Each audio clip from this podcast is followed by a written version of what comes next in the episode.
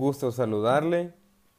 Soy Humberto García, con número de cuenta 2010-2006-749, alumno de la clase de Justicia Administrativa impartida por la abogada Carmen Lilian Orellana. Tendré el gusto y honor de hablar sobre el tema jurisdicción de lo contencioso administrativo y sus órganos. Iniciaremos hablando de la Constitución de la República que nos expresa la potestad de impartir justicia emana del pueblo y se imparte gratuitamente en nombre del Estado por magistrados y jueces independientes, únicamente sometidos a la Constitución y las leyes. El Poder Judicial se integra por una Corte Suprema de Justicia, por las Cortes de Apelaciones, los juzgados, por tribunales con competencia exclusiva en zonas del país sujetas a regímenes especiales creados por la Constitución de la República y además dependencias que señale la ley. En ningún juicio debe haber más de dos instancias. El juez o magistrado que haya ejercido jurisdicción en una de ellas no podrá conocer en la otra, ni en recurso extraordinario en el mismo asunto, sin incurrir en responsabilidad. Siendo de esta manera que daremos inicio a hablar sobre la ley de la jurisdicción de lo contencioso administrativo. Comenzaremos diciendo que por esta ley se regula la jurisdicción de lo contencioso administrativo, encargada de conocer las pretensiones que se deduzcan en relación con los actos de carácter particular o general. De la administración pública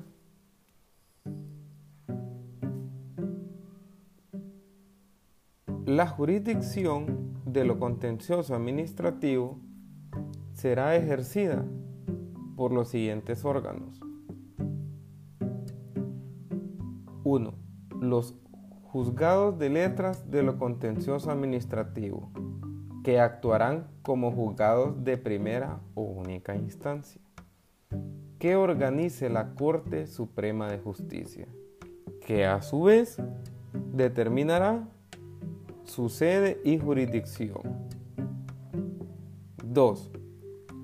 Las Cortes de Apelaciones de lo Contencioso Administrativo, que actuarán como tribunal de segunda instancia que organice la Corte Suprema de Justicia, quien a su vez determinará su sede y jurisdicción.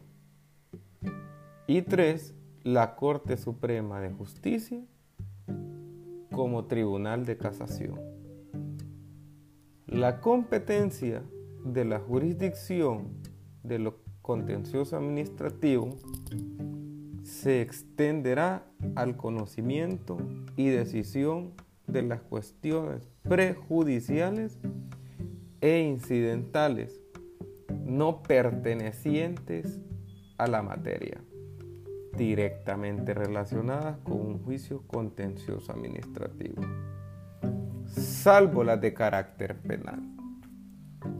Las decisiones que se pronuncien no producirá efecto fuera del proceso en que se dicte y podrá ser revisado por la jurisdicción correspondiente.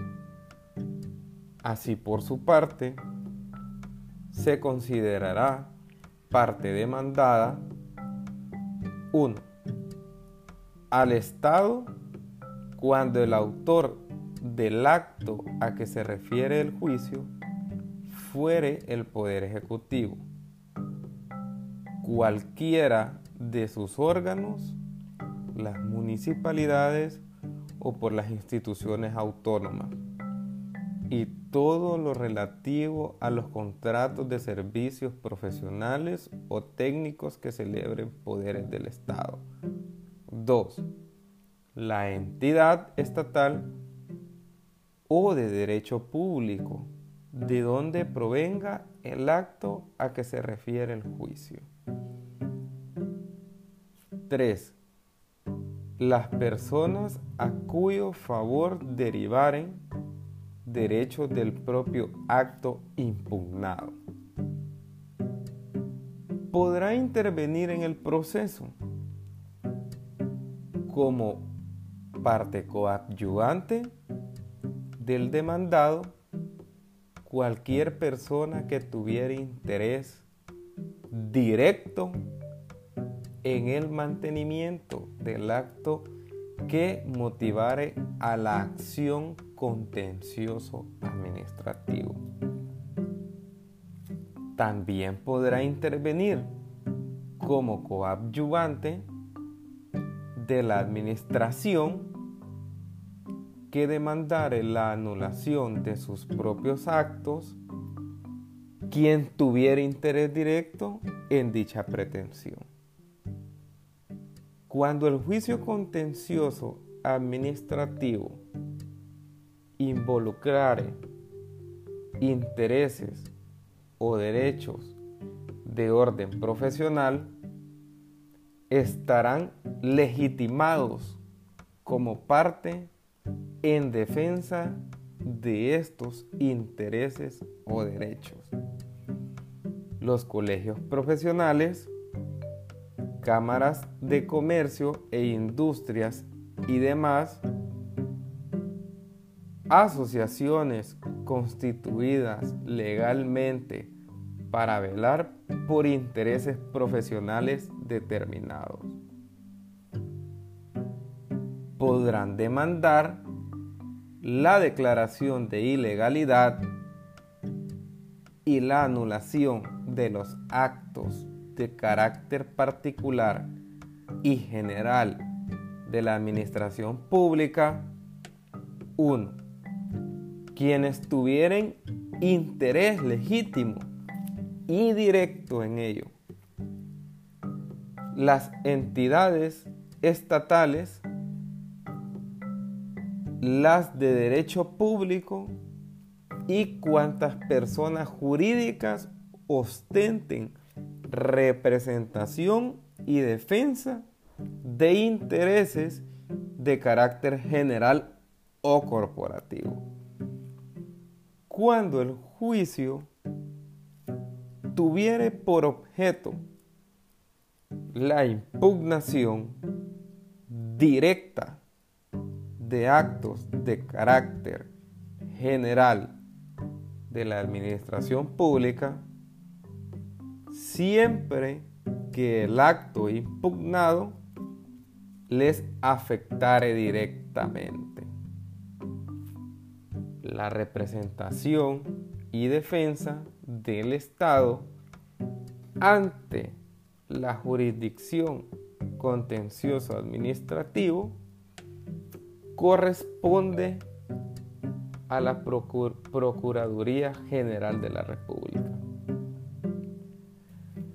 La Procuraduría General de la República solamente podrá allanarse a las demandas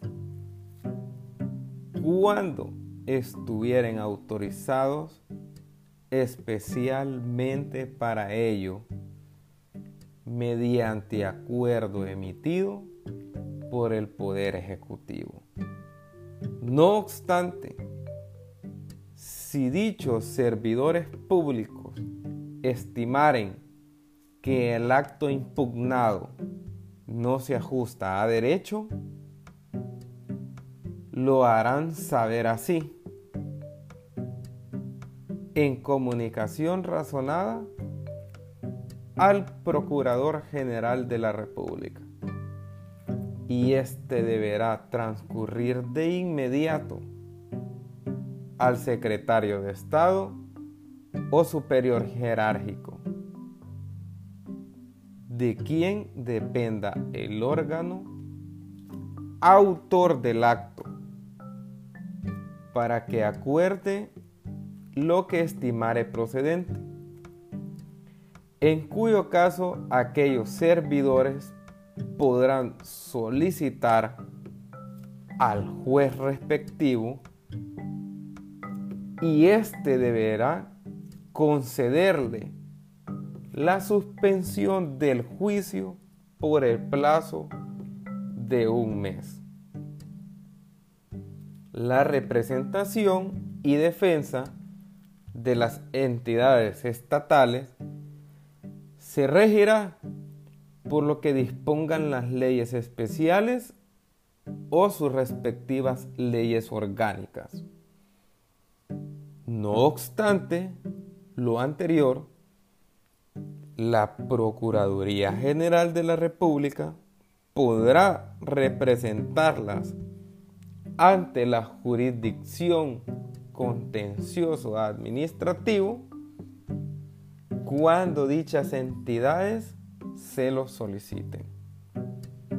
En todo caso, la Procuraduría General de la República estará obligada a revisar los juicios en los que no participe para investigar si están bien conducidos y en el caso de, detectar incapacidad o negligencia por parte del apoderado legal o irregularidades en la transmitación, lo hará del conocimiento de la entidad interesada y ésta, según sea el caso, deberá sustituir el apoderado legal incapaz o negligente o indicarle las irregularidades detectadas